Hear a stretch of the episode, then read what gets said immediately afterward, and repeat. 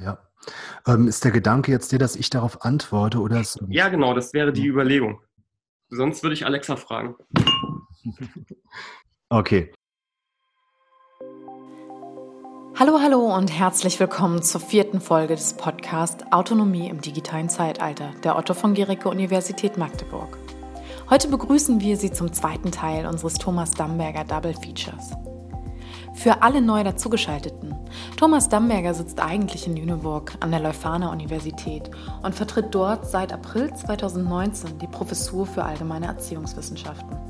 Im gleichen Jahr verteidigte Thomas Damberger seine Habilitationsschrift und das sogar bei uns an der AFGU. In seiner Arbeit geht es um die Fragen der Bildung im Digitalzeitalter. Das Themenspektrum reicht von pädagogischer Anthropologie über technische Optimierung und menschliche Zusammenhänge hin zur Medienbildung. Vor kurzem war Thomas Damberger bei uns digital zu Gast und hat uns auf eine Mensch-Maschine-Reise durch die Vergangenheit über eine Ist-Analyse der Gegenwart und einen Blick in die Zukunft mitgenommen. In seinem Vortrag, der übrigens in der letzten Folge komplett nachzuhören ist, stellt er verschiedene Thesen auf und schafft es, durch den weiten Bogen über die historische Perspektive und die Klärung zentraler Begriffe gegenwärtige Rahmenbedingungen des Menschseins unter die Lupe zu nehmen und damit besser zu begreifen. Heute werden in unserem Frage-Antwort-Spiel technische, philosophische und auch ganz grundlegend ethische Fragen von den Studierenden gestellt, von uns gesammelt und vom Referenten beantwortet. Und keine Sorge, Alexa haben wir nicht gefragt. Bevor wir vertiefend in die einzelnen Aspekte eintauchen, fassen wir noch einmal zusammen, wo genau und vor allem, wie wir uns gerade in Bezug auf unsere digitale Autonomie bewegen. In unserem Gespräch erzählt uns Thomas Damberger davon, warum er den Blick in die Vergangenheit wagt und warum es nicht ausreicht, ein Spotlight auf den aktuellen Moment zu legen. Um etwas richtig kontextualisieren zu können, müssen wir sowohl uns als auch unsere Interaktion mit der Maschine von außen betrachten. Thomas, ein Kernargument deines Vortrags war es, in die Vergangenheit zu schauen, um aktuelle Zusammenhänge besser verstehen zu können. Wenn man das kurz zusammenfassen würde, wieso ist das so wichtig? Mhm. Also ich denke, dass es ganz grundsätzlich so ist, dass man äh, aktuelle Phänomene leichter nachvollziehen kann, wenn man nicht so ein Spotlight hat, also eben nur dieses aktuelle Phänomen sieht, sondern wenn man den, die Genese, die im Hintergrund steht, mit in den Blick nimmt. Also ich habe ganz stark den Eindruck, und ähm, da lege ich jetzt schon den Finger quasi in die Wunde rein, dass das, was wir im Moment als Maschine erleben oder beziehungsweise was wir gar nicht so bewusst als Maschine wahrnehmen, aber was dennoch in unser Leben ganz prägend ähm, einen Einfluss hat. Ich denke, dass wir wähnen, dass wir frei sind, dass wir freie Entscheidungen treffen können, dass wir tun und lassen können, was wir wollen. Diesen Eindruck habe ich persönlich in meinem Leben auch und ich kann mir vorstellen, dass es den meisten in ähnlicher Weise geht.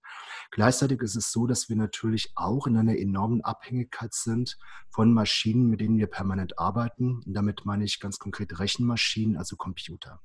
So, ähm, das heißt, wenn man uns die Smartphones, die Laptops und so weiter wegnimmt, und es kann auch nur das Smartphone sein, das wir zu Hause vergessen und wir feststellen, dass uns etwas fehlt, weil es eben nicht nur ein Ding ist, sondern irgendetwas mehr mit uns zu tun hat. Wenn wir also das erleben, diesen Einfluss dieser Gerätschaften auf unser Leben wahrnehmen, dann müssen wir uns die Frage stellen, Warum ist das so? Warum ist das so wirkmächtig geworden? Und mir scheint es so, dass wir dass wir in etwas hineingerutscht sind, was man der Theorie nach schon vor Jahren erdacht hat. Und äh, das, was man vor Jahren erdacht hat, war der Gedanke, dass wir ein System entwickeln, das so umfassend ist, dass wir alle Teil dieses Systems sind, aber ohne zu merken, dass wir Teil dieses Systems sind. Und das ist ganz konkret die Kybernetik, das kybernetische Prinzip. Also das heißt ein Prinzip der Steuerung und Kontrolle, das weltweit wirksam ist. Wenn man sich jetzt nur mit Computer oder Smartphones im alltäglichen Umgang befasst, dann merkt man das nicht. Aber man merkt es dann doch auf einer anderen Weise und zwar spätestens dann, wenn man personalisierte Werbung zum Beispiel präsentiert bekommt und sich die Frage stellt, wie kann das eigentlich gehen? Wie funktioniert das? Woher wissen die, was mich gerade interessiert? Und was wissen die dann noch alles? Ja, und man merkt es auch an anderen Phänomenen, beispielsweise dieses Unbehagen, das ganz aktuell in Zeiten von Corona vorherrscht, wenn über diese Tracing-Apps und dergleichen debattiert wird. Und ich vermute mal, den allermeisten geht es da ähnlich. Wir können nicht nachvollziehen, ich kann nicht nachvollziehen, welche Daten konkret erhoben werden, welche weitergeleitet werden, wohin die weitergeleitet werden, was damit geschieht und so fort, wer der Zugriff hat, was man damit machen kann und so weiter. So, und ich denke, dass wir im Moment etwas erleben, was ähm, im Zuge eines Entwicklungsprozesses vonstatten gegangen ist und was ja, uns an diesen Punkt geführt hat, an dem wir im Moment stehen. So, und wenn wir diesen, diese Entwicklung in den Blick nehmen, wenn wir die Strukturen erkennen, dann können wir prinzipiell auch, prinzipiell zumindest und der Theorie folgend, an der Überwindung dieser Strukturen arbeiten. Aber das ist ein langer Weg. Ja, und ähm, naja, irgendwann muss man mit diesem Weg beginnen. Und von daher meine ich, dass die historische Genese ein wichtiges Moment ist, um das Phänomen zu verstehen. Wie hat sich der Mensch entwickelt? Geht es um Vernunft, um reine Strukturen? Ist der Mensch lebensweltlicher als andere? Was ist der Mensch? Was ist der Geist? Ja, diese Sache mit dem Geist halte ich auch für einen ganz, ganz wichtigen Punkt, weil er auf mehrere Aspekte deutet. Also zum einen, wenn wir, ähm, ich mache es mal einem Bildungsbegriff deutlich, ja, wenn wir Humboldt zum Beispiel mal ausgraben, dann ist es ja, also im übertragenen Sinne, ja, dann ist es ja so, dass ähm, Humboldt noch diesen Gedanken hatte, dass Bildung ähm, diese drei Aspekte betreffen müsste, also die körperliche Dimension, äh, die seelische und die geistige Dimension. Und dann wird es schon schwierig für uns. Also wir arbeiten mit Begriffen, manchmal so im Alltag, ohne groß nachzudenken. Ja, wir haben eine Vorstellung von, wenn wir ins Hotel gehen, dass wir die Seele baumeln lassen. Was soll denn die Seele bitte schon sein? Und wie unterscheiden wir Seele von Geist beispielsweise? Und das sind Entwicklungen, die man nachvollziehen kann, wenn man das mal machen will, bis hin zu Pythagoras ja, der in seiner Didaktik genau diese drei Aspekte berücksichtigt hat. Und jetzt sind wir Kinder unserer Zeit. Wir sagen, wir sind Kinder der Aufklärung. Gut. Und wenn wir die Aufklärung uns zu Gemüte führen, dann sagen wir in der Regel, naja, mit Descartes ging es so richtig los und dann haben wir die ganzen anderen Kant, Herder und so weiter und wer da alles folgt.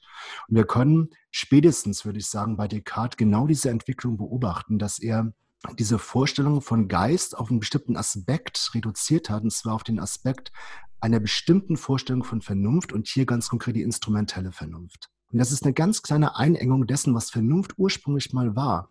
Und der Gedanke war, dass diese geistige Dimension einen spezifischen Zugang zur Vernunft hat. Also der Mensch als geistiges Wesen hat einen Zugang zur Vernunft. Und damit ist nicht nur eine kognitive Leistung des Gehirns gemeint gewesen, sondern weitaus mehr. Die Frage ist aber, was ist dieses mehr? Weil mit diesen Methoden, die wir in der heutigen Wissenschaft zur Verfügung haben, kommen wir denen nicht auf die Schliche.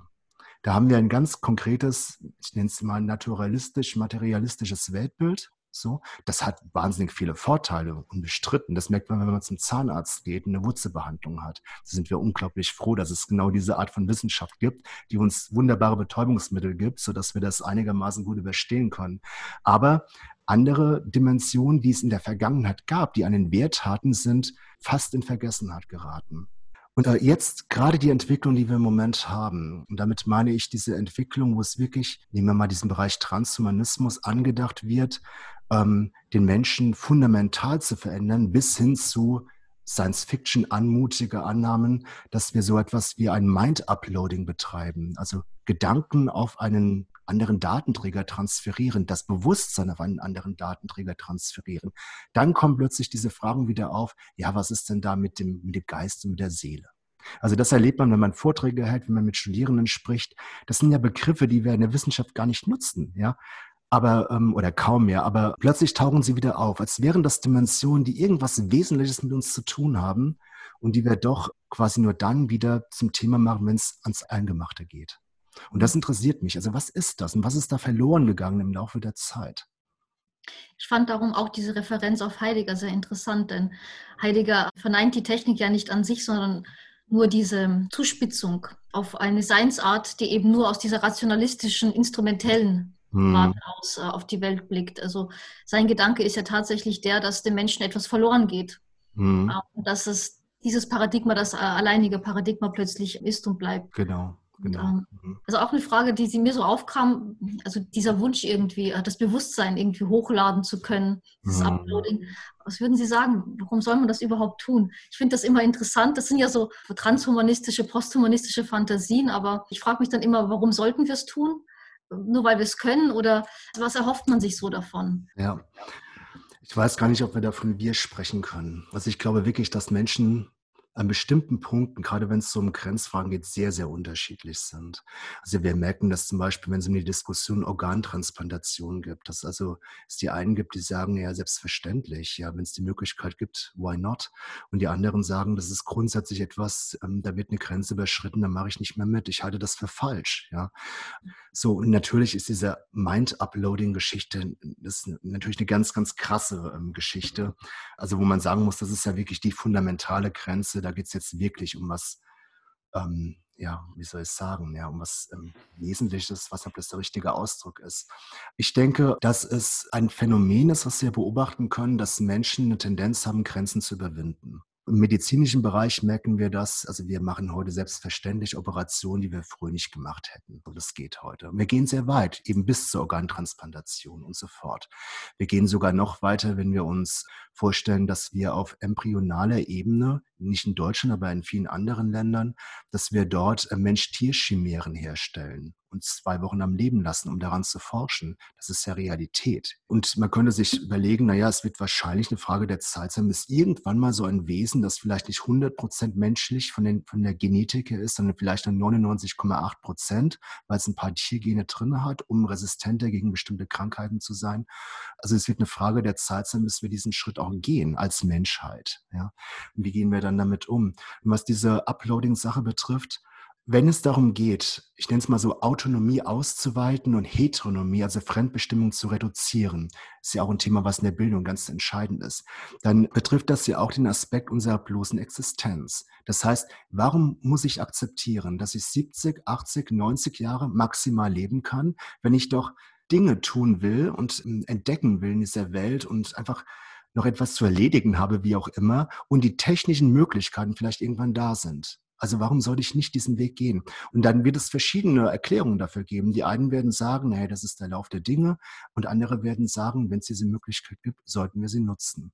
Und ich denke, dass es auf jeden Fall Menschen geben wird, da bin ich absolut überzeugt davon, die diese Grenze versuchen zu überschreiten. Wenn wir beispielsweise uns die Mythologien anschauen, dann können wir dieses Phänomen ja immer wieder feststellen also Prometheus, der Zeus das Feuer steht und bringt es nach unten, den Menschen, der als Erleuchter, als Lehrer quasi auftritt, Licht ins Dunkel bringt, etwas erhält. Und er weiß sehr wohl, dass das, also wenn wir der Mythologie folgen, äh, dass das ins Auge gehen wird, dass er bestraft wird, dass Zeus es sehen wird und er sah es und er wurde bestraft. Oder ähm, man denke an Orpheus und Eurydike. Ja, Orpheus, der also Eurydike verliert, die stirbt und Orpheus geht in den Hades, also in die Unterwelt hinein und holt sie zurück und er darf sie auch zurückholen, aber er bekommt von Persephone den Hinweis, wenn du rausgehst aus dem Hades, darfst du dich nicht umdrehen. Sie wird hinter dir sein, aber du darfst dich nicht umdrehen. Und Orpheus fängt an zu zweifeln und er dreht sich um und das Ganze endet ganz böse. Aber man sieht auch hier, die Grenze wird überschritten, jemand aus dem Totenreich zurückzuholen. Ja. Also ich denke, es ist eine, vielleicht nicht für jeden Einzelnen geltende, aber insgesamt für die Menschheit doch dann wiederum geltende anthropologische Konstante, Grenzen überschreiten zu wollen. Und da gibt es graduelle Unterschiede, eben die ganz krassen, die eben Mind-Uploading in Erwägung ziehen. Wie kann man über Technik urteilen, wenn man noch gar keine Ahnung von den digitalen Architekturen hat?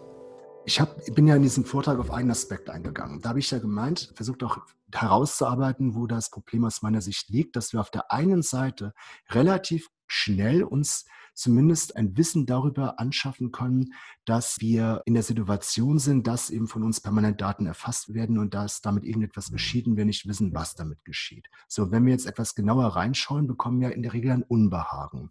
Das ist die Erfahrung, die ich zum Beispiel in Seminaren mache. Das ist ganz oft der Fall. Man gibt verschiedene Beispiele. Man gibt den Studierenden das Smartphone und lässt sie mal in die in die Systemeinstellungen mal ein bisschen rumkramen und dann stellt man fest, dass das Smartphone permanent die Orte überwacht, an denen man sich befunden hat. Und dann geht es weiter. Was kann man dann noch alles überwachen? So, also dieses Unbehagen kann man relativ schnell erzeugen, aber es bleibt abstrakt. Also damit meine ich, dann kommt die Frage, was machen wir denn nun? Was soll ich damit tun? Ja, soll ich das Gerät nicht mehr nutzen? Geht nicht, weil ich bin in Strukturen drin, da brauche ich dieses Gerät, da brauche ich Computer und dergleichen mehr. Und selbst wenn ich das Gerät nicht nutzen würde, würden andere diese Geräte haben. Smartphones und dergleichen. Und die bekommen ja mit, wenn ich da bin, weil ich spreche etwas, da wird ein Foto gemacht auf dem Platz, ich bin gerade drüber gelaufen, wups ist mein Gesicht auch im System, da kann ein Algorithmus drüber laufen, mein Gesicht erkennen, Auswertungen geschehen und so fort. Das heißt also, wir haben auf der einen Seite dieses abstrakte Wissen, und müssen aber jetzt konkret Entscheidungen treffen. So, und auf welcher Basis treffe ich die Entscheidung? Wie frei bin ich denn, wenn ich in Strukturen eingebettet bin, dass ich nur, aus, nur theoretisch Nein dazu sagen könnte, aber praktisch enorme Konsequenzen tragen müsste? Und, ähm, und ich glaube, das ist die, die eigentliche Problematik. Aber da kommt man jetzt nicht einfach so drauf, wenn man hört, naja, Tracing-Apps werden gegebenenfalls eingesetzt, sondern da muss man sich dann intensiver damit befassen oder in die Situation kommen, dass man sich damit befassen muss. Ja. Ähm, und also ich habe ja keine Patentlösung, wie man das hinbekommt. Äh, mein Ansatz ist immer der, versuchen eine möglichst breite Aufklärung in Lehrveranstaltungen zum Beispiel zu bieten und Multiplikatorinnen und Multiplikatoren, also Lehrerinnen und Lehrer zum Beispiel oder dergleichen, also in der Ausbildung anzusprechen, die das dann wieder weitergeben können. Aber ähm, das ist zugegebenermaßen ein Tropfen auf den heißen Stein. Sind wir autonom, nur weil wir die Gefahr nicht sehen? Foucaults Machttheorie setzt sich mit der Frage von Sichtbarkeit der Macht auseinander. Christina Kast hat hierzu nachgefragt, was Thomas Damberger über die scheinbare Freiwilligkeit denkt. So also Machttheorien. Und da, da gibt es ja äh, den guten Michel Foucault, der ja in Überwachen und Strafen ähm, von dem Panoptikum spricht.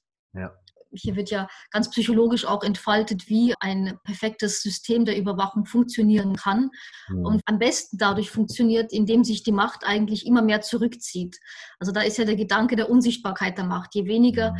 ähm, eigentlich die Überwachten das Gefühl haben, etwas verstecken zu müssen, überwacht zu werden, umso eher funktioniert das Ganze. Also das ist irgendwie der Gedanke, dass die Macht sich immer mehr zurückziehen kann. Ja. Und, und, da gibt es ja durchaus mittlerweile schon so kulturkritische Ansätze, die eben darauf verweisen, dass das eigentlich das Digitale jetzt die Vollendung ist.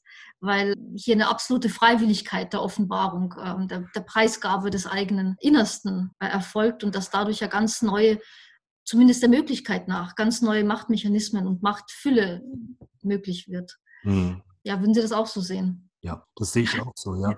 Ähm, absolut. Und ähm, vielleicht mit einer kleinen Einschränkung. Ähm, diese Freiwilligkeit, glaube ich, ist eine vermeintliche Freiwilligkeit. Ich glaube, die, die meisten wissen nicht, welche Konsequenzen das haben kann oder was da wirklich geschieht im Hintergrund.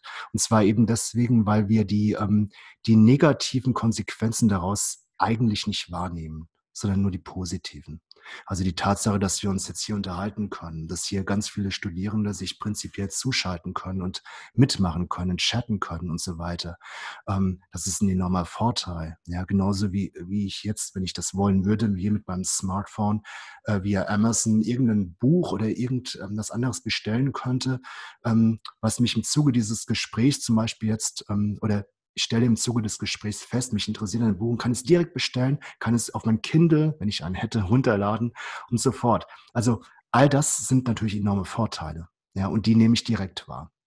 Die Nachteile hingegen, äh, die sind, die meine ich, die bleiben abstrakt. Und ähm, wenn dieses Wissen da wäre, was das für Konsequenzen wirklich hätte, ja, und das Wissen habe ich ja auch nicht. Ich spekuliere ja auch wild umher. Ich habe vielleicht eine, eine Ahnung, was ein paar Sachen anbetrifft, aber ähm, das war's dann auch schon. Das geht ja allen so, ja. Ähm, oder den allermeisten. Und ähm, das heißt, wenn hier Transparenz vorherrschen würde, dann könnten wir anders drüber sprechen. Aber vielleicht, oder ich ganz sicher liegt das natürlich auch im Interesse der Macht, eben, dass sich die Macht in ihrer Macht auch ähm, bedeckt hält. Mhm. Damit wurde schon recht viel angesprochen, was die Perspektive und die historischen Hintergründe angeht. Die erste Frage aus dem Plenum bezog sich auf Edward Morgan Forsters Erzählung The Machine Stops aus dem Jahr 1909, die von Thomas Damberger aufgegriffen wird. Die Frage lautet, gilt es nicht immer noch als unmoralisch, Maschinen zu kritisieren? Ja. Ähm, ist der Gedanke jetzt der, dass ich darauf antworte oder? Ja, genau, das wäre die Überlegung. Sonst würde ich Alexa fragen. Okay, ich versuch's mal. Ähm, unmoralisch, ja. Also unmoralisch ist ein Anführungszeichen gesetzt. Und ich verstehe schon die Intention dieser Frage und ich würde das zunächst einmal unterstreichen. Und zwar dahingehend, also ich sehe das zunächst einmal ganz ähnlich. Und zwar dahingehend, dass ja der Gedanke auf der ist, naja, Algorithmen, die müssen ja richtig sein, sonst funktioniert es ja nicht, ja. Also das Programm, wenn ich es mal auf ähm, Algorithmus ist eine formal logische Handlungsanweisung und so weiter. Wenn ich jetzt mal das, das Wort Programm nehme, kommt ja von Programmer und meint Vorschrift. Und ähm, wenn ich der Maschine was vorschreibe, sodass die Maschine das dann auszuführen hat, dann klappt ja die Ausführung nur dann, wenn das Programm möglichst fehlerfrei funktioniert. Und dann liegt es in der Natur der Sache, dass der Algorithmus erstmal fehlerfrei sein sollte. Und Menschen sind ähm, natürlich schon fehlerbelastet, unbestritten. Nur ähm, wir wissen natürlich auf der anderen Seite auch, dass wir durch Fehler lernen. Und was uns zu der Frage führt, lernt ein Algorithmus durch Fehler? Kann er ja dann eigentlich nicht. Ja. Es ist schon so, dass die Maschine in dem Roman jedenfalls von Forster absolut nicht mehr hinterfragt wird. Es gehört wirklich, und es wurde auch in dem Roman an mehreren Stellen gesagt, man tut es nicht, man macht es nicht, man stellt die Maschine nicht in Frage. Und man weiß auch gar nicht genau, welche Konsequenzen das dann hat, aber man macht es einfach nicht. Obwohl man weiß, dass diese Maschine von Menschen geschaffen wurde, dass es also nichts Gottähnliches ist, ja, sondern es ist eine Maschine, die halt eigentlich ganz gut funktioniert bis sie eben nicht mehr funktioniert. Und genau das ist das Problem. Irgendwann funktioniert sie halt nicht mehr richtig. Und für die Menschen ist das ein existenzielles Problem, weil sie in allem, was sie tun, abhängig von dieser Maschine sind. Also in ihrer bloßen Existenz abhängig davon, weil die Maschine auch für die saubere Luft saugt und so fort. Für die Nahrung und dergleichen. Und ähm, dieses, ja, dieses, also ich lese gerade den zweiten Teil nochmal durch. Ähm, in der Gemeinheit als fehlerfreie als Menschen. Ja, ich denke, genau das ist das Problem, dass sie allgemein als fehlerfrei gelten weil man ähm, umfassender fragen muss. Also das nicht auf den Algorithmus oder auf die Maschine selbst beziehen sollte, sondern auf die Frage, irgendjemand hat ja ein Interesse daran gehabt, diesen Algorithmus zu erstellen zum Beispiel. Und selbst wenn es ein Lernalgorithmus ist, der selbst in der Lage ist, sich zu verändern, hat jemand Interesse, diesen Lernalgorithmus zu initiieren. Und die Frage ist eher, was ist die Intention der dahinterstehenden Menschen, die ja fehlerbelastet sind, ähm, diesen Algorithmus zu erstellen? Welche Interessen stehen dahinter und so fort. Wenn man sich diese Frage stellt, dann ist es überhaupt nicht mehr unmoralisch, Maschinen zu kritisieren, sondern dann ist genau das das, was angesagt ist. Also, wenn ich das mal auf eine Formel fassen darf, die Maschine ist eigentlich ein Medium, ähm, also ein Mittel, etwas oder jemand drückt sich über die Maschine aus. Und die Frage ist nicht, ist die Maschine fehlerhaft oder nicht, sondern die Frage ist, wer ist die dahinterstehende Entität und welche Interessen verfolgt sie? Ja, da kam gerade auch im Gruppenchat eine Ergänzung von einem Studenten, vielleicht auch als ähm, an Sie, liebe Studierende, Sie können sich natürlich einschalten, äh, im Chat direkt mitdiskutieren. Wir lesen Ihre Fragen vor oder auch gerne ähm, direkt verbal.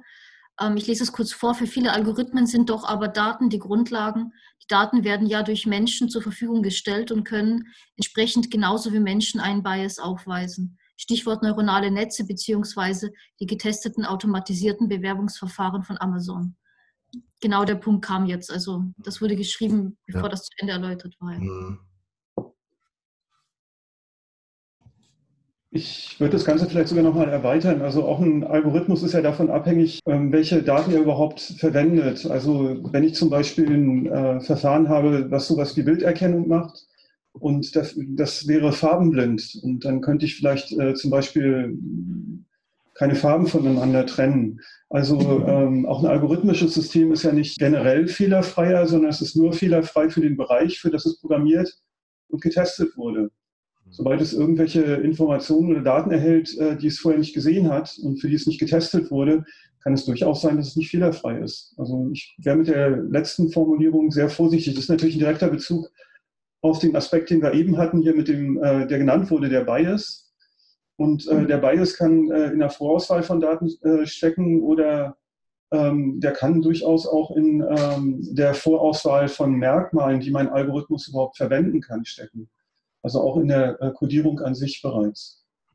Und das muss auch nicht absichtlich sein, das kann man einfach schlicht und ergreifend übersehen haben. Bei dem Beitrag eben von äh, Thomas war ein negativer Beigeschmack mit. Das muss ja gar nicht sein. Das kann man ja einfach schlicht und ergreifend derjenige, der Mensch, der den Algorithmus geschrieben hat, äh, übersehen haben. Mhm. Also deswegen wäre ich ja ein bisschen vorsichtig immer so von Moral oder von ähm, ja, Unterstellung, dass da irgendwas mit Absicht passiert. Manchmal ist das schlicht und ergreifend ein Programmierfehler oder man hat vergessen, irgendwas zu berücksichtigen. Mhm. Vielleicht an der Stelle nochmal kurz. Ähm, ich habe mich gefragt, was ein Fehler ist.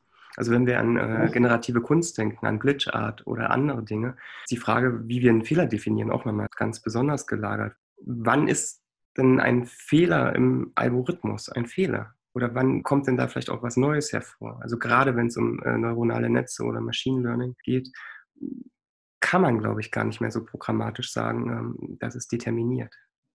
Mhm. Also, wenn ich ähm, es mal so ganz allgemein beantworten darf, also wenn ich den Begriff Fehler nehme, dann heißt es ja, etwas fehlt. So, ja. Das ist also eine Lücke. Und ähm, in diesem Sinne könnte man den Fehler natürlich verstehen. Man kann ihn aber auch so verstehen, ähm, ein Fehler ist etwas, was falsch ist. Und falsch ist das Gegenteil von richtig. Und richtig verweist darauf, dass es in eine bestimmte Richtung geht. Also richtig ist nicht wahr. Ja, kann wahr sein, muss aber nicht. Richtung heißt nur, es geht in eine bestimmte Richtung. Und wenn es eben nicht in diese Richtung geht, dann ist es falsch, also die falsche Richtung. Und ähm, das Fehlerhafte, das verweist auf dieses, dieses falsche Moment. Also man kann es in diesen beiden, auf diesen beiden Ebenen betrachten. Die Lücke, ja, und das der Richtung nicht entsprechende. Was sind eigentlich Fehler und wenn die Maschine einen Fehler hat, wer bedingt dann diesen? Dieser Aspekt hat das Spannungsfeld von Dystopie und Utopie angerissen und dementsprechend auch die Frage provoziert, ob wir nicht vielleicht schon in einer Dystopie leben. Sind wir unweigerlich auf dem Weg in eine technokratische Dystopie? Glauben Sie, Thomas Damberger, die Menschheit wird sich aufgrund von Moralvorstellungen gegen bestimmte technologische Entwicklungen entscheiden? Beziehungsweise ist das schon einmal passiert? Mann, ja, das ist, das ist die Frage. ähm, also, wenn ich diesen Gedanken jetzt ähm, nochmal aufgrabe, der im Laufe des Vortrags erwähnt wurde, also die Maschine, die sich aufspreizt, ja, von der, vom eigentlichen Computer, der sich immer weiter dahingehend aufspreizt, dass die ganze Welt zu einer Maschine geworden ist und wir Menschen quasi Peripheriegeräte dieser großen Maschine darstellen, dann mutet das an, wie etwas, was wir aus Science-Fiction-Dystopien kennen, wie Matrix beispielsweise. Und, ähm, und auch die Überlegung übrigens von Matrix, das ist ja eine, die jetzt zurückgeht, zumindest bis zum gewissen Grad auf Jean Baudrillard, der sich genau mit dieser Sache theoretisch vor in den glaub, 80er Jahren oder, oder 70er sogar schon befasst hat. Nun ist es so, dass äh, ich natürlich nicht weiß, ob wir in diese Dystopie hineinschlittern, aber ich versuche es immer an dieser Überlegung der Mündigkeit festzumachen. In ich komme aus dem Bereich Erziehung und Bildung und wenn ich jetzt aus einer bildungswissenschaftlichen Perspektive das Ganze beleuchten würde, dann würde ich sagen, okay, das große Ziel, das wir haben, wenn wir Menschen dazu bringen, dass sie selbstbestimmt durchs Leben kommen, ist ja ganz entscheidend das, dass sie mündig sind. Und mündig kann ich natürlich nur dann sein, wenn ich A, ein gewisses Maß an Wissen habe und ein gewisses Maß an Reflexionsfähigkeit. So, und jetzt sehe ich aber das genau, was dieses aufspreizende Moment der Maschine betrifft so wie wir es im Alltag erleben, dass genau das nicht gegeben ist. Dass also dieses Wissen bis in die höchsten Ebenen, bis in die Expertenebenen hinein, sagen wir mal, so sehr lückenhaft ist, was auch in der Natur der Sache liegt.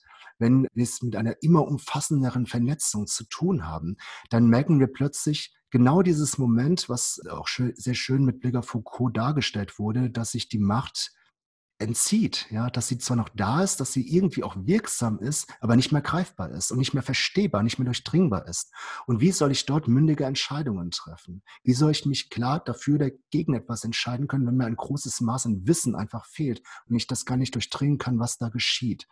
Und ähm, ich glaube zum Beispiel nicht unbedingt, und das ist jetzt wirklich Glauben, dass da ein böser ähm, wie heißt der, Jeff Bezos sitzt oder wie auch immer, ja, und ähm, einen dunklen Plan ausheckt. Das denke ich nicht. Ich denke, dass wir in Strukturen und auch diese Menschen in Strukturen drinne sind, ähm, die darauf abzielen, dass, dass ihr Vorhaben expandiert, dass die Konkurrent, dass zum Beispiel ein, ein, ein Amazon äh, Unternehmen konkurrenzfähiger wird und besser ähm, sich auf schwingt, als es Apple beispielsweise kann und so fort, weil es in der Natur der Sache liegt, diese Monopolisierung. Und wenn diese Monopolisierung voranschreitet, und das tut sie, dann kann man genau diese Tendenz sehen. Ja, diese Monopolisierung. Und da sieht man ähm, auch eben diese Tendenz zu eben jener technokratischen Dystopie, die aber nicht aus einer Bösartigkeit resultiert, sondern strukturell bedingt ist. Also, um es auf den Punkt zu bringen, ich denke schon, wir haben diese Tendenz hin zu einer technokratischen Dystopie. Und ob da die Moral reicht, um da entgegenzuwirken, weiß ich nicht. Aber andererseits denke ich mir, naja, wenn wir uns die Geschichte anschauen, wir hatten ja mal Feudalismus gehabt. Ja, und es war immer schon Feudalismus, solange die Leute zurückgeblickt haben. Und dann kamen plötzlich diese Überlegungen ähm, der Aufklärungsmenschen. Ähm, und das waren, das waren Theorien, die erdacht waren. Das war ja nicht real. Und dennoch ähm, haben diese Theorien ausgereicht, um eine kritische Masse dazu zu bringen, dass einige auch auf die Barrikaden gegangen sind. Andere haben es friedlicher gemacht. Ja? Aber dennoch haben wir im Laufe der Zeit Veränderungen hervorgebracht, die uns auch dorthin führten, wo wir jetzt sind. Und das ist eben kein Feudalismus mehr, in dem wir sind. Also von daher besteht schon Hoffnung. Allerdings, und das müsste man vielleicht noch ergänzen, die Aufklärung ging natürlich nicht ohne Blutvergießen vonstatten. Man denke an die französische Revolution, an die vielen Kriege, die infolgedessen entstanden sind. Und wenn wir jetzt uns die technologischen Möglichkeiten ansehen, ähm, wie heute Kriege geführt werden können, könnte es unangenehm werden. Aber das ist jetzt der Worst Case. Es gibt vielleicht auch andere, positivere, weniger problematische Alternativen. Das verweist ja eigentlich auch gerade wieder darauf, dass man eben vielleicht auch sagen kann, die Maschine, die Technik ist an und für sich neutral. Es bleibt doch wieder irgendwie am Menschen hängen, wofür er sie hernimmt und wie er sich dazu positioniert. Und damit wird ja eigentlich die Verantwortung ähm, ja, potenziell größer als kleiner. Es gab ja noch diese Anschlussfrage an der Stelle, ob diese Entscheidung schon mal getroffen wurde, ob man sich vielleicht aus Gehen von Moralvorstellungen oder anderen Entscheidungen für eine Richtung entschieden hat und womöglich schon ich weiß nicht genau, wie die Zusammenhänge sind, ob das aktive Entscheidungen sind oder passive Entscheidungen sind. Aber wenn man, ich weiß auch nicht, wie die moralische Dimension dabei ist, aber wenn man überlegt, ähm, dass Mails, E-Mail kostenfrei sind und dass man damals nicht entschieden hat, äh, ein Cent für jede Mail zu verlangen. Und das sind ja Entscheidungen, die haben natürlich auch eine ökonomische Dimension, aber sie haben auch eben andere Dimensionen, die dahinter stehen. Und ähm, worauf ich hinaus will, ist, dass das Netz als solches natürlich ein unheimlich ähm, kontingenter Raum gewesen ist als Entwicklungsgeschichte. Aber es sind viele Entscheidungen getroffen worden, weil man an der richtigen Zeit zur richtigen äh, Stelle war, aber vielleicht auch, weil eben sich andere Netzentwürfe so nicht durchgesetzt haben und Technologieentwürfe sich einfach so nicht behauptet haben. Das kann technisch gewesen sein, das kann ökonomisch gewesen sein, es kann aber auch politisch gewesen sein und das kann durchaus auch Moralentscheidungen nach sich gezogen haben. Denn die Frage, die wir heute diskutieren über Überwachung und Überwachungsstrukturen, die da im Hintergrund laufen, die ist ja tatsächlich omnipräsent. Die ist ja schon seitdem das durch Snowden so thematisiert wurde, trotzdem noch da. Sie ist da und dennoch haben wir das Netz, wie es ist aktuell. Ob diese großen Entscheidungen, die wir da so sehen, also ob wir diese Legitimationsversuche jetzt im Hintergrund, wie wir sie finden, ähm, durch ähm, Staaten, durch autoritäre Einrichtungen, äh, ob wir die so finden und ähm, jetzt im Nachgang äh, das irgendwie rechtlich verankern müssen, dass es diese ähm, Praktiken gibt der Datenaggregierung, das weiß ich nicht. Aber diese Entscheidungen wurden getroffen und diese Entscheidungen wurden aus verschiedenen Gründen und unter verschiedenen Bedingungen getroffen. Das war so ein Punkt, der jetzt hier aufkam. Aber es ist eine sehr, sehr spannende Frage, also wie technologische Entscheidungen und Entwicklung bestimmt werden und ob da Moral eine Rolle spielt. Hm. Ja, also ich verstehe, was du meinst, aber dann, weißt du, da fällt mir dieser Satz von Adorno ein, der, der so bekannt ist, dass ihn, glaube ich, jeder schon mal gehört hat. Also ich, ähm, wie heißt der? Kann man überlegen. es gibt kein richtiges Leben im Falschen. So, ja. Ähm, so, und was uns jetzt, wenn ich das hier mal äh, übertragen darf, das Falsche wäre, ähm, wäre äh, die Wirtschaftsform, die wir im Moment haben, also diese spezielle Form des Kapitalismus, und ich spreche jetzt nicht nach dem Motto, okay, ich ähm, ähm also argumentiere jetzt nicht aus einer sozialistischen oder irgendeiner anderen Perspektive, sondern ich mache wirklich nur diese, greife nur diesen einen Aspekt auf. Ähm, wenn, wenn wir es so haben, dass eben die reichsten Unternehmen eben die sind, die ich jetzt gesagt habe, ja, und wenn wir feststellen, dass, dass hier mit, mit Daten Geld gemacht werden und die allermeisten keine Ahnung haben, was damit geschieht, da können noch so viele spannende Gedanken ähm, von, von irgendwelchen ähm, äh, Gruppierungen angedacht werden nach dem Motto, ja, das muss irgendwie allgemein zugänglich sein in Open Source und so weiter. Und, ähm, und auch diese Tatsache, dass wir, dass wir möglichst auch unsere, unsere Texte und so weiter teilen ja, und kein Geld dafür haben wollen, ähm, das mag alles schön gut sein, aber das ist Teil eines größeren Ganzen. Und dieses größere Ganzen adaptiert dann doch wieder auch diese Momente der, des Subversiven und, ähm, und kann es auch, weil dieses größere, also diese großen Unternehmen beispielsweise schlicht und ergreifend die monetäre Macht haben und die entsprechend und, und auch damit die Möglichkeit haben, Zugang zu diesen Infrastrukturen zu gewinnen und die nach ihren Vorstellungen ausgestalten können. Ja, also damit ist ja die Frage, können diese kleinen Enklaven, die es zweifelsohne gibt und immer wieder geben wird, wirkmächtig genug sein, um dieses große Ganze ins Wanken zu bringen? Eine weitere Frage widmet sich den demografischen Konsequenzen. Würde es nicht zu einer massiven Überbevölkerung kommen, wenn jeder Mensch auf die Idee käme, sich eine zweite Chance geben zu wollen? Also ähm, auch diese Fragen äh, werden in diesen transhumanistischen Kreisen sehr lebhaft diskutiert und ähm, also da kann man folgende Antworten anführen. Also eine Möglichkeit wäre die, äh, dass man schlicht und ergreifend sagt, na ja, nicht jeder wird die Möglichkeit dann haben, ja, ähm, sein Leben zu verlängern, sich abzulauden oder sonst etwas zu machen. Ähnlich wie heute eben viele keinen Zugang zu sauberem Wasser oder medizinischer Versorgung haben. Und wir hier in Deutschland da vielleicht nicht als Kassenpatient, ja, aber ansonsten relativ gut mit dabei sind. Aber die zweite ähm, Sache, die, ähm, also in, man muss vielleicht dazu sagen, innerhalb dieser Transhumanismus-Riege gibt es nochmal ähm, äh, ganz verschiedene Sparten. Ähm, da gibt es welche, die eher so sozialdemokratisch organisiert sind, da gibt es andere, die sehr libertär organisiert sind und, und so fort. Und ähm, also wie im richtigen Leben.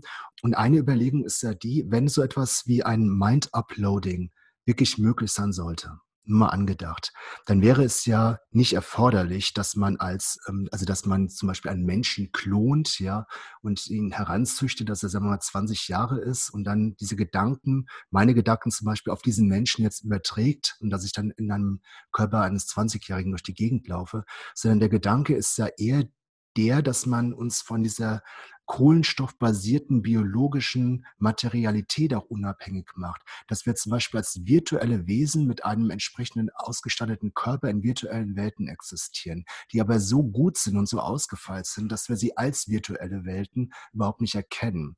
Dass uns also auch unser Körper real erscheint beispielsweise, dass er sich auch so anfühlt und dergleichen mehr. Und dann wären wir im Prinzip da, um das mal auf die Spitze zu treiben, ähm, ähm, ja im Grunde in der Höhle, die Platon angedacht hat. Ja, auf dieser ersten Ebene, auf der Ebene der Wahrscheinlichkeit. Also die Welt scheint wahr zu sein. So wie ich im Moment auch nicht wirklich ernsthaft in Frage stelle, dass das nicht real ist. Ich denke schon, das ist real. Ja, und nur so kann ich durchs Leben gehen, ansonsten würde ich wahnsinnig werden. Aber genau das ist der Punkt. Und da gibt es sogar Überlegungen, die, ähm, die angedacht werden, dass man also sagt, es könnte ja sein, dass wir längst schon in solch einer virtuellen Welt leben oder in der virtuellen Welt, die jemand in der virtuellen Welt selbst wiederum geschaffen hat, also auf einer effektiveren Ebene im virtuellen. Aber der Punkt ist, können wir das in irgendeiner Weise verifizieren? Ja, und äh, da kommen wir natürlich an die Grenze. Das können wir nicht. Also kurzum, die virtuelle Welt ist groß, da müssen wir uns keine Sorgen wegen der Überbevölkerung machen. Das wäre so eine Überlegung. Hm, jetzt gibt es ja auch IPv6 mittlerweile. Genau deswegen. Das erinnert ja aber ein wenig so an das ewige Leben. Also das hat ja dann auch so eine religiöse Komponente. Die Seele braucht ja auch keinen Platz. Mhm. Und im Jenseits, ähm, also da ist ja die Körperlichkeit aufgelöst. Mhm. Ich habe vor längerer Zeit mal einen Artikel gelesen. Ich glaube, es war von Bernd Vohwinkel und da ging es eben um die Frage nach der Unsterblichkeit. Mhm. Ja, um dieses Problem, dass vielleicht nicht jeder ewig leben will. Also ja. dass ja, vielleicht dann irgendwann das Leben auch dann ähm, eher zur Belastung wird als zur Bereicherung, wenn man ewig leben muss. Mhm. Dann meinte er auch ganz lakonisch im, in dem Artikel, das fand ich ähm, sehr amüsant, man könne sich ja dann eigentlich auch umbringen. Also das, das stünde auch immer noch jedem frei. Mhm. Ja. ja. Das Problem stellt sich dann natürlich, ja. Mhm. In seinem Vortrag vertiefte Thomas Damberger auch die Cyborg-Thematik, die dann im Gespräch mit den nachfolgenden Fragen aufgegriffen wurde. Wie kann man etwas als Teil von sich selbst empfinden und wie nicht? Warum sind Menschen mit Herzschrittmachern keine Cyborgs nach der Bedingung? Die empfinden durch den regelmäßigen Herzschlag die Technik. Die Bedingungen wirken sehr subjektiv. Hm, okay. Ja, ähm, das rekurriert oder verweist auf die ähm, Geschichte mit äh, Moon Rebus und Neil Harbison, die diese Cyborg Foundation 2010 gegründet haben. Dazu muss man sagen, das sind ja beides jetzt keine Wissenschaftler, ja, sondern es sind äh, beides eben Cyborgs, also welche, die sich als Cyborg bezeichnen. Der eine, weil er eben ein Eyeborg trägt und damit als Farbenblinder Farben wahrnehmen kann und zwar hören kann und, ähm, und das Ding fest mit ihm quasi ähm, ähm, verankert ist, dass es nicht einfach so abnehmen kann, ohne Probleme. Und Moon Rebus, die also diesen Chip implantiert hat und dann Erdbeben wahrnehmen kann, bevor andere sie eben als Erdbeben wahrnehmen. Ähm, so, und dann haben die also diese drei Bedingungen formuliert. So, und ähm, Jetzt ähm, gehe ich mal auf dieses, diese, diese erste Sache ein. Also warum sind Menschen mit Herzschrittmacher keine Cyborgs nach der Bedingung, das kommt drauf an. Also wenn Sie die Technik als Teil Ihres Körpers sehen, also den Herzschrittmacher, dann wären Sie ja Cyborgs.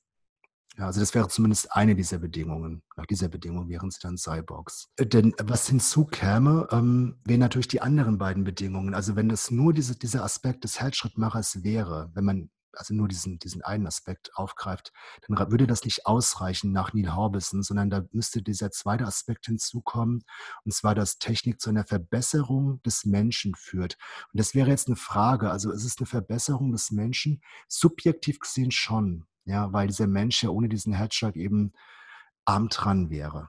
Und ähm, wenn man jetzt das dritte Moment noch hinzunimmt, und das müsste man, Technik muss mit dem Gehirn kommunizieren, da kommen wir genau zu dieser Frage, also ab wann äh, kann man hier von einer Kommunikation mit dem Gehirn sprechen.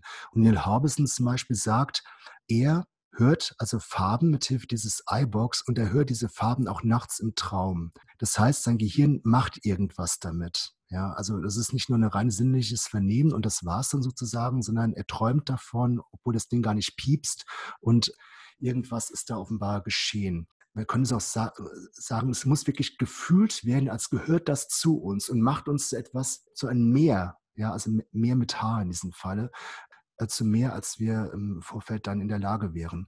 Und äh, ja, das mag subjektiv sein, ja, aber ich vermute mal, dass Neil Harbison das eher so angedacht hat nach dem Motto, das ist ein erster Aufschlag, ja, um mal wirklich ernsthaft die Frage nochmal aufzuführen, was macht eigentlich Cyborgs aus? Weil wir jetzt natürlich an den Punkt kommen, dass wir immer mehr technologische Gerätschaften haben, die wir an und in uns tragen, dass wir uns diese Frage schon stellen müssen. Also was ist sozusagen das Charakteristische dann an einem Cyborg?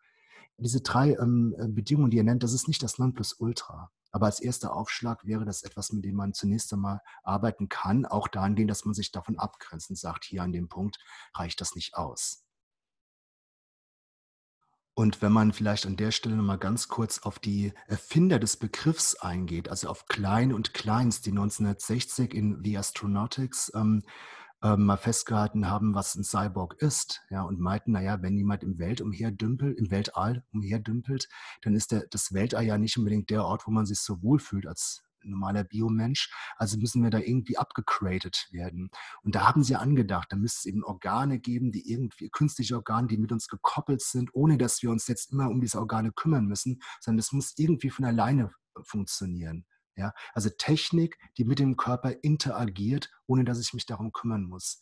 Und da bin ich im Grunde genommen, wenn man es mal auf den Punkt bringt, im Prinzip beim, beim, beim Mann oder bei der Frau mit Herzschrittmacher ja schon bei einem Cyborg. Dann würde diese eine Bedingung ja schon ausreichen. Ich kümmere mich nicht, ob der Herzschrittmacher funktioniert, der funktioniert halt. Und ich kann damit eben besser leben. Das Verhältnis von Mensch und Maschine drehte sich in der Diskussion sehr häufig um gegenwärtige Machtverhältnisse.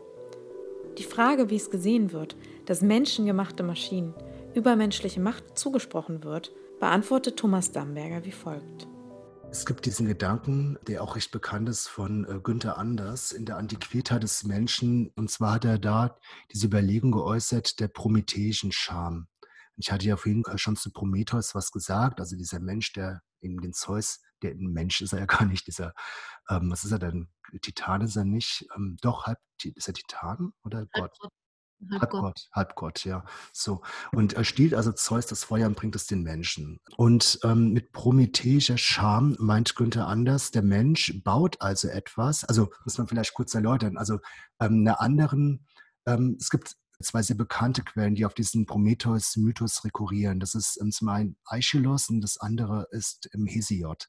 Und da gibt es so leichte Unterschiede. Und ähm, in einer von beiden Deutungen ist es so, oder Erzählungen ist es so, dass ähm, Prometheus den Menschen auch schafft. Das heißt, er schafft ihn aus Lehm. Ja, erinnert ein bisschen an eine Form der Genesis.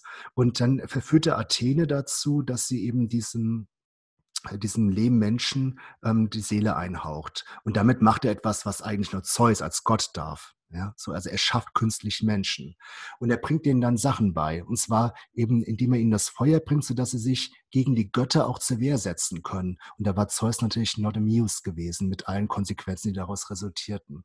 So, und jetzt kommt also der Mensch, laut Günther Anders, an den Punkt, dass er also technische Gerätschaft, Geräte schafft, die besser sind als er selbst. Also ganz banal, ja. Ähm, äh, wenn ich eine, eine künstliche Prothese nehme, da kann ich natürlich ein Holzbein machen das haut mich jetzt nicht vom Hocker, aber mittlerweile können wir ganz andere Prothesen herstellen und die wirklich, wirklich gut sind, mit Stoffen, mit, mit Materialien, die deutlich länger halten als so ein Bioarm oder Biobein. Und die kann ich mittlerweile auch wunderbar, also sagen wir mal, immer besser mit dem Gehirn koppeln und so fort, sodass ich also früher oder später dann ähm, Gliedmaßen und Organe habe, die weitaus besser sind als, als die Biogliedmaßen und Organe. Und dann kann ich schon sagen, das ist eine übermenschliche Fähigkeit, ja, ähm, diese Organe. Und das kann ich ja jetzt hochskalieren.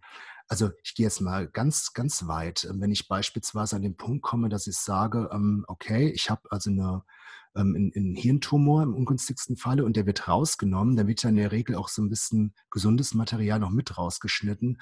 Und das ist jetzt auch nicht etwas, wo man hellauf begeistert ist. Wenn es aber jetzt möglich sein sollte, dass wir künstliche Neuronen erzeugen können, also nicht künstlich neuronale Netze, sondern wirklich künstliche Neuronen, also künstliche Hirnzellen und können quasi diese Lücke damit füllen wäre ja möglich, dass das, dass das in absehbarer Zeit machbar ist. Ähm, dann komme ich schon an den Punkt, dass ich feststelle, okay, da habe ich ein bisschen Biohirn und ein bisschen künstliches Gen. Das künstliche Gen ist besser, weil es einfach robuster ist, weil es länger hält und so fort. Und ich glaube, das geht damit einher. Wir schaffen Dinge, die robuster sind, als wir das von der Natur aus mitbekommen haben, in all den Milliarden Jahren, die die Evolution ja gebraucht hat. Und, ähm, und das können wir ja in einer relativ kurzen Zeitspanne, wenn man das mal bedenkt. Und das hat schon was sehr Faszinierendes. Und ich glaube, daher kommt dieser Gedanke, dass wir, dass wir jetzt in gewisser Weise als Übergangswesen sind, etwas schaffen, was nach uns kommt, aber was in vielerlei Hinsicht auch ähm, besser ist. Und ich sage ganz bewusst in vielerlei Hinsicht, nicht umfassend, weil das würde uns zu der Frage führen, was zeichnet den Menschen insgesamt aus? Ja. Und vielleicht ist es genau der Vorteil, dass genau diese Entwicklungen uns zurückkatapultieren auf die Frage, was macht uns denn eigentlich als Menschen im Kern aus? Also mit welcher Daseinsberechtigung sind wir noch da? Und vielleicht gibt es da viel mehr zu entdecken an uns, ähm, was wir im Moment in unserem doch letztlich auch eingeschränkten Mainstream-Denken gar nicht mehr auf dem Schirm haben. Eine Frage bezog sich auf die Noesis, was die Noesis ist und ob durch sie auch erkannt werden kann, wenn die Maschinen die Kontrolle über die Menschen übernehmen. Das beantwortet Thomas Bamberger wie folgt. Gut, ähm, ja, Noesis, das wäre dann, ähm, also wenn man dieses ähm, platonische Denken annimmt, das wäre die letzte Stufe, also die höchste Stufe der Erkenntnis. Und das ist eine Erkenntnis, die über die Verstandeserkenntnis hinausgeht. Die ist natürlich schwer zu fassen. Also Platon schildert es ja so, man schaut quasi in die Sonne hinein als Bild. Also dort hinein, wo das Leben herkommt, also in die Ideen hinein.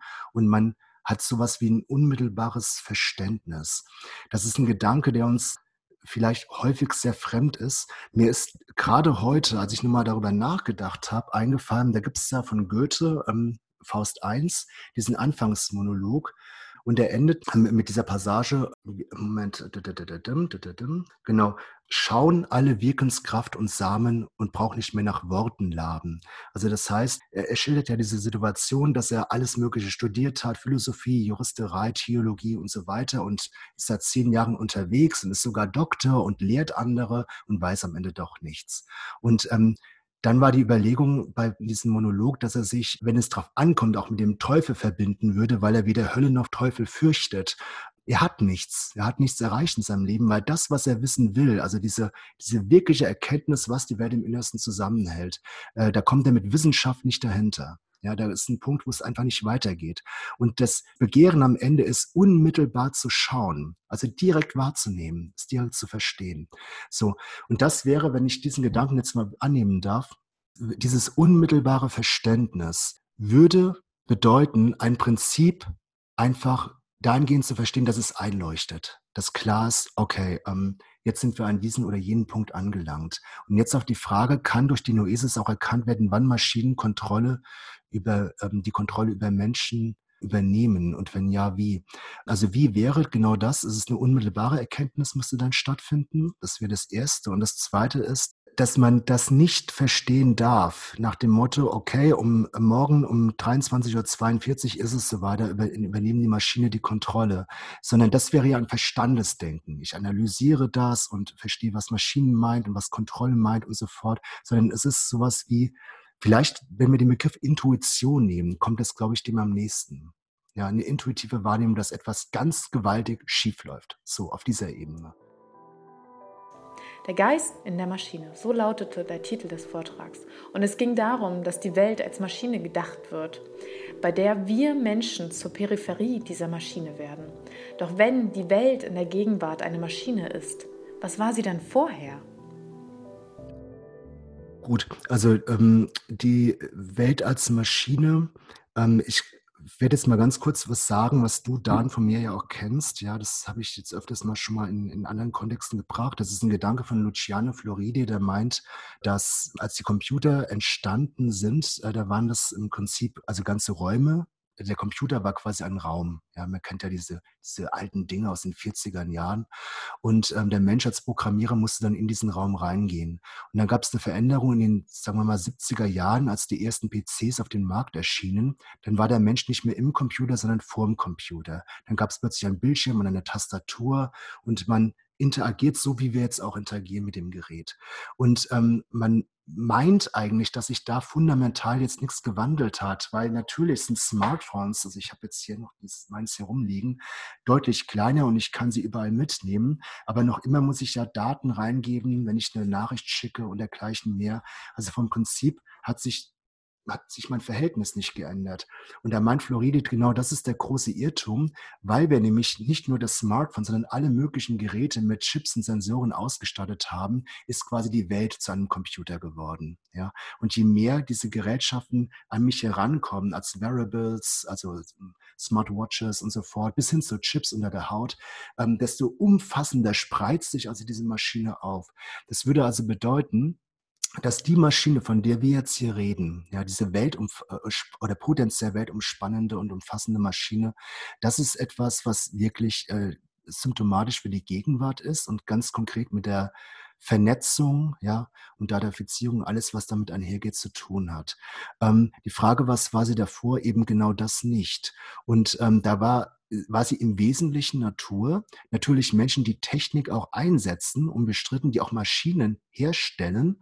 Ähm, aber ähm, dieses, ähm, äh, also dieses, dieses Moment, das wir heute vorhaben, äh, das wir heute erleben, das ist ähm, etwas, was sehr neu ist. Und das ist, wenn man es jetzt noch weiterdenkt, Ausdruck des Wesens der modernen Technik, so wie Heidegger das in, in den, ich komme in den 50er Jahren hat er das erstmals entwickelt.